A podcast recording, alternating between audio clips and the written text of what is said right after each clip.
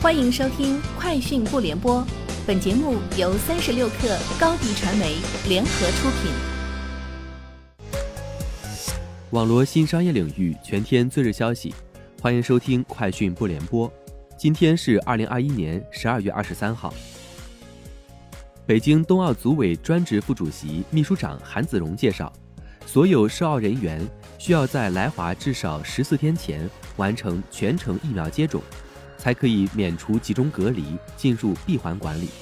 鉴于当前全球疫情形势的复杂性，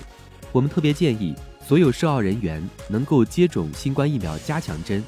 闭环内来华涉奥人员和国内直接服务外方的工作人员，需要每日进行健康监测和核酸检测，只允许乘坐冬奥专用车辆往返指定场所，不得与闭环外人员接触，更不得与社会面接触。三十六氪获悉，京东集团发布公告，腾讯控股有限公司目前间接持有本公司已发行股份约百分之十七点零，宣布将向其股东分配其持有的京东集团约四点六亿股 A 类普通股。分配后，腾讯在本公司的持股比例约为百分之二点三。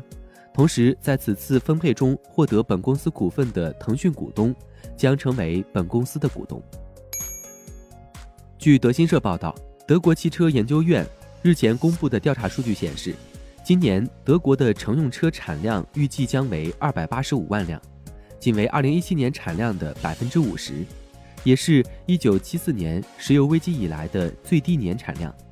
行业专家警告称，德国作为汽车生产大国，受到半导体短缺的影响要大于其他汽车生产国。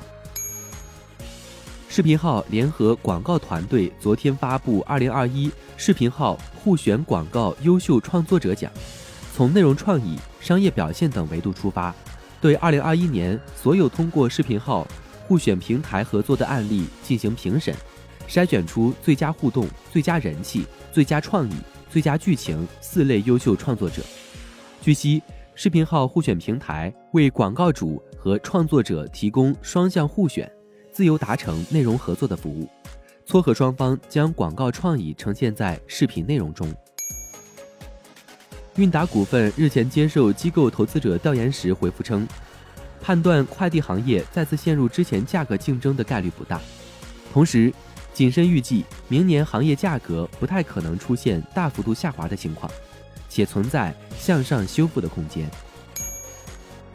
特斯拉 CEO 埃隆·马斯克表示。特斯拉假期软件将在今天进行内测，将于明晚开始更广泛的推广，目标是在明年三月左右为美国以外的车主改进自动驾驶仪，具体取决于监管部门的批准。世卫组织总干事谭德赛在二十二号的新闻发布会上透露，世卫组织正在通过疫苗团结试验确定第二代新冠疫苗。谭德赛表示。团结试验旨在发现对新冠病毒变异株具有更强保护作用、更长保护时间的第二代疫苗，以及可以不通过注射接种的疫苗。以上就是今天节目的全部内容，明天见。